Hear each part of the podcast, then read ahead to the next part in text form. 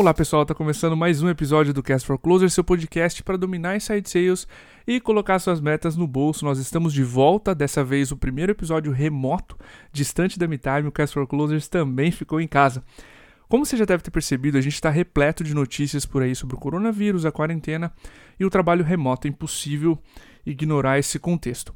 Antes da gente pular nesse episódio aqui, deixa eu recomendar para vocês dois conteúdos que a gente gravou que complementam o episódio de hoje. Primeiro, o episódio 117 do Cast for Closers, chamado Inside Sales, a crise mundial e o trabalho remoto. Nesse podcast dei várias dicas para vocês de como se comportar nesse período, qual a postura do vendedor nesse período, o que está acontecendo na cabeça do seu prospect em especial. Teve uma, uma repercussão, uma recepção muito boa.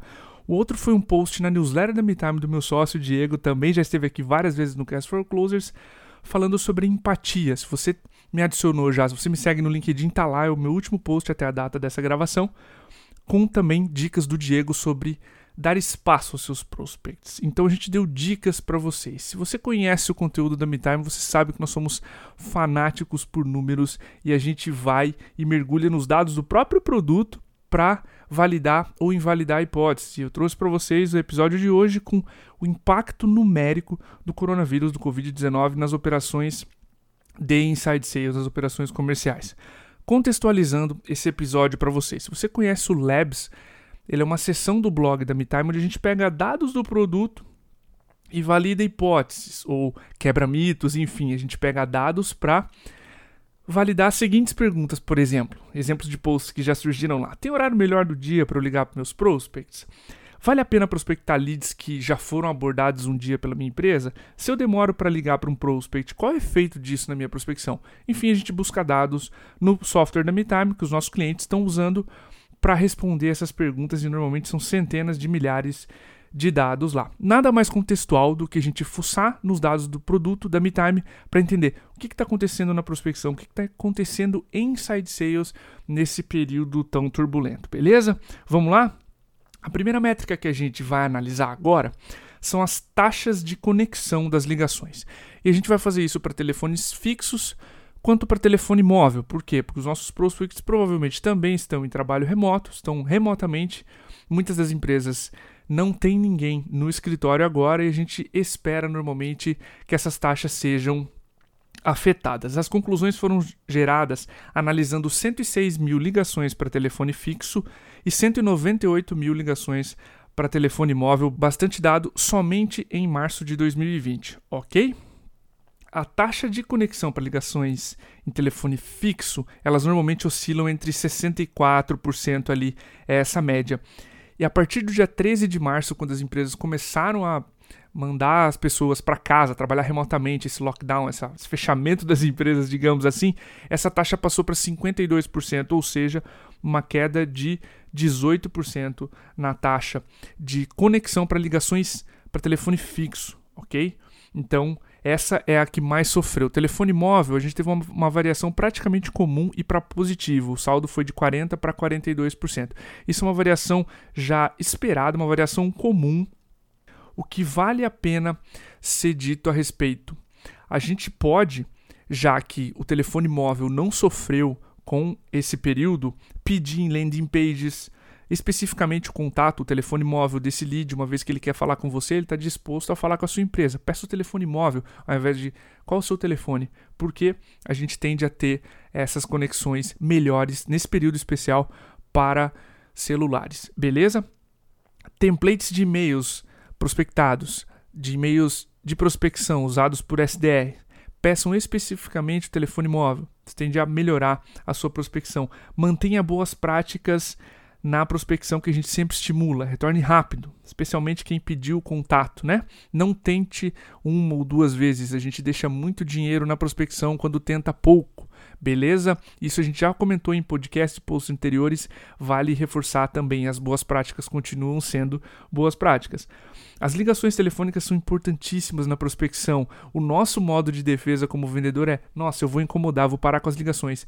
Não, elas precisam continuar ocorrendo, especialmente porque o e-mail, as próximas métricas que eu vou abordar, o cenário não é animador, beleza? Então não deixem de fazer ligações comerciais especialmente para telefones móveis. O telefone fixo sofreu um baque nesse período.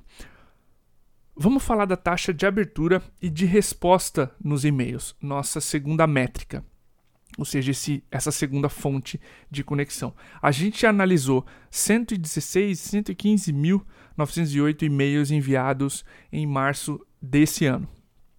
A taxa de abertura teve uma queda de 15%, mas quem mais sofreu foi a taxa de resposta aos e-mails, tendo uma redução de 23%. O que, que, isso quer dizer, pessoal? Que contexto nunca foi tão importante, especialmente em e-mails de prospecção.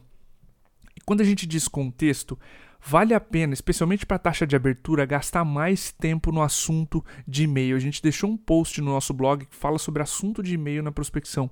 Muita gente não gasta o tempo suficiente pensando o que vai ser atrativo para o meu prospect abrir o meu e-mail. E outra, cuidado com o óbvio, especialmente nesses tempos.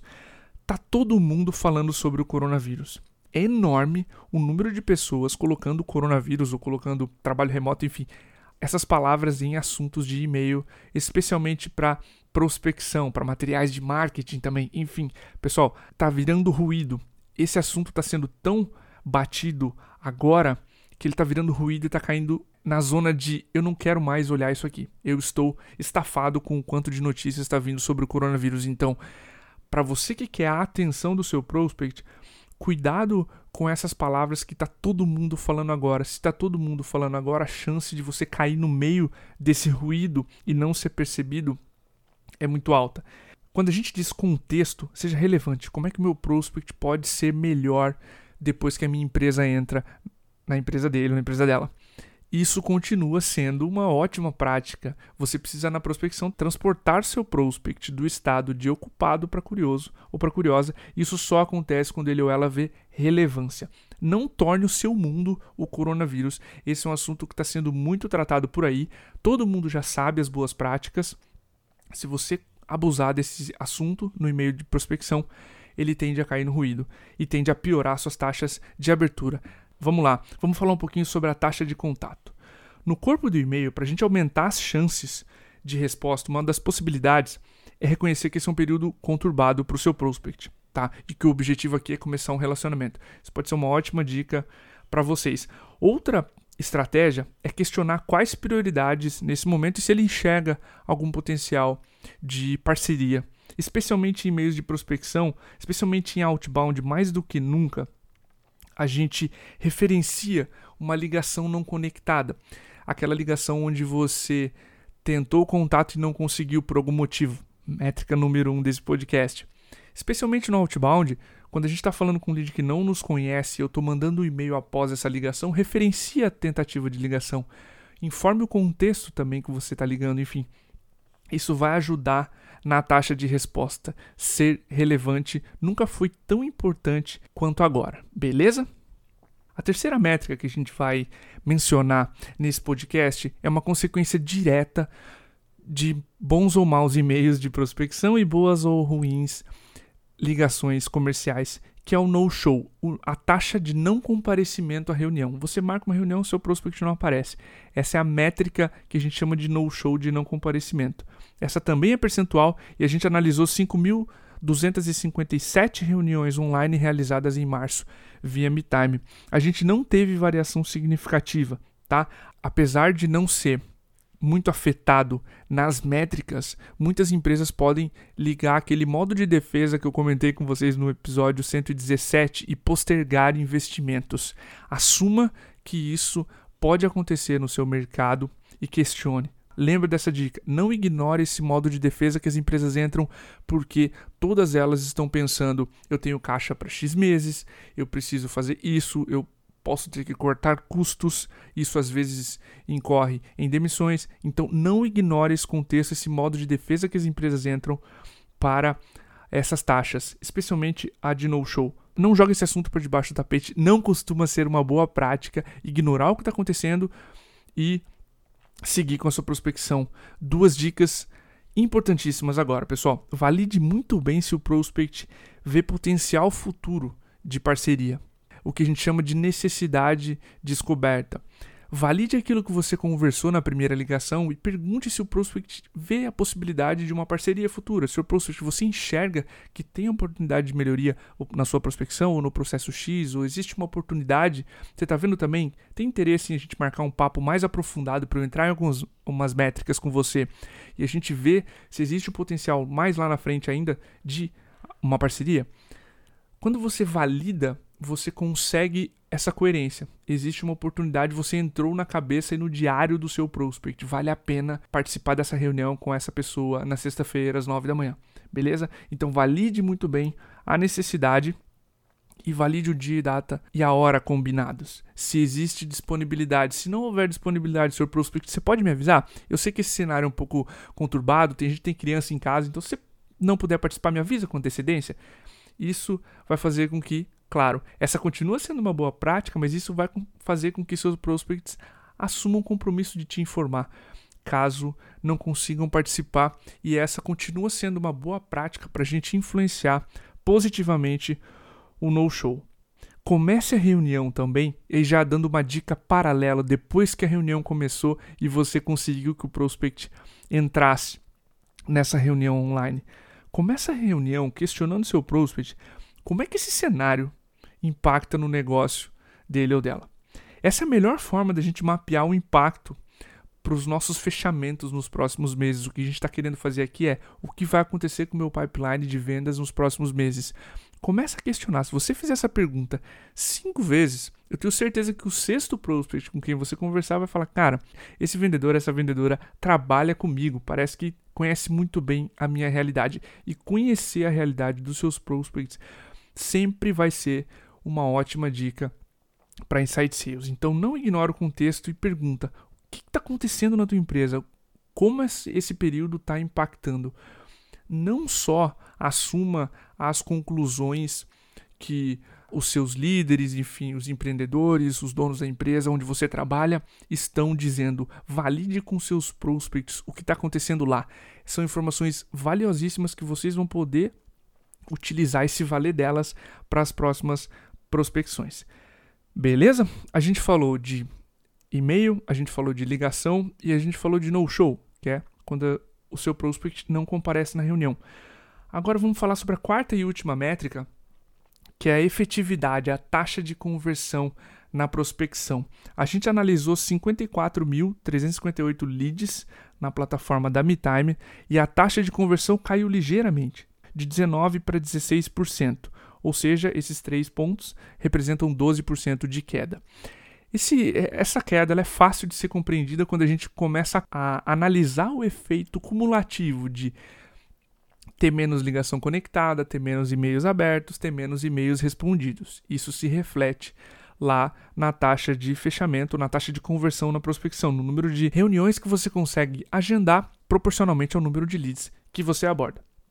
Então, é importante a gente salientar que cada mercado vai sentir de uma forma. Existem mercados que vão sentir com muito mais criticidade. Esses dados foram analisados com todos os clientes da MeTime. Cada mercado sente de uma forma, sente com uma velocidade diferente esses dados. O importante é você se preparar para esse cenário mais difícil, ter essas taxas, essas reduções que estão acontecendo em mente e colocar muito contexto na sua prospecção. Lembrando que não necessariamente contexto é falar de coronavírus no assunto do e-mail. Contexto é saber, Sr. Prospect, eu conheço você, conheço a sua realidade, conheço o seu mercado e eu sei o que está acontecendo.